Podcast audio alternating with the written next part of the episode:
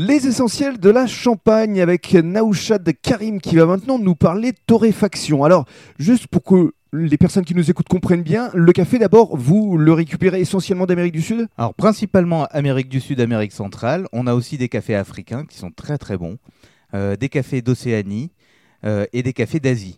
Euh, il faut savoir que seule l'Europe n'a pas le climat adéquat pour avoir du café. Alors les cafés, vous les récupérez sous forme de grains, c'est ça? Des grains qui sont tout verts, Oui. donc ça s'appelle du café vert. Mhm. C'est un café qui n'est pas cuit.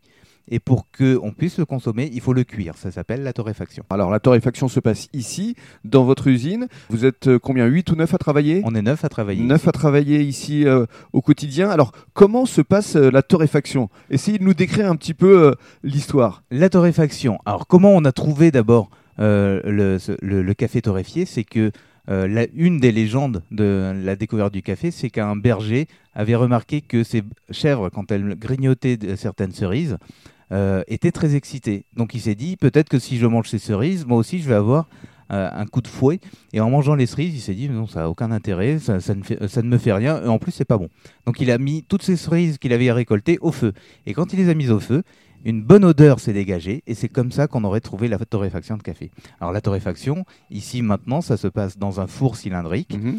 Vous y mettez les, les grains verts? On y met les grains verts. Mhm. Euh, dans ce four cylindrique, euh, la torréfaction dure une vingtaine de minutes, C'est-à-dire que ces grains sont cuits à, à quelle température au juste? Entre 200 et 210 degrés. D'accord. C'est pour enlever l'eau du de- grain?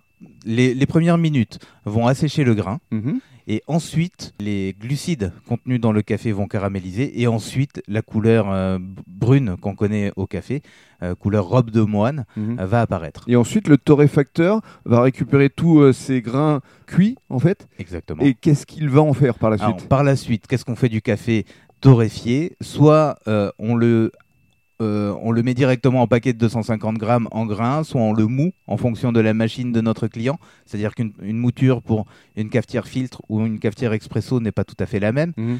Soit on fait quelque chose qui est pas très connu en France encore, c'est l'aromatisation du café, c'est-à-dire qu'on va venir rajouter un arôme sur le café, un arôme de noisette, un arôme de vanille, un arôme d'amande, etc qui Mhm. vont très très bien avec le, le café. Et soit dernière solution, on les met en pastilles euh, format Senseo. D'accord. Et puis surtout, tout comme pour le champagne, vous pouvez faire de l'assemblage et nous allons en parler dans le détail dans le cadre du troisième podcast.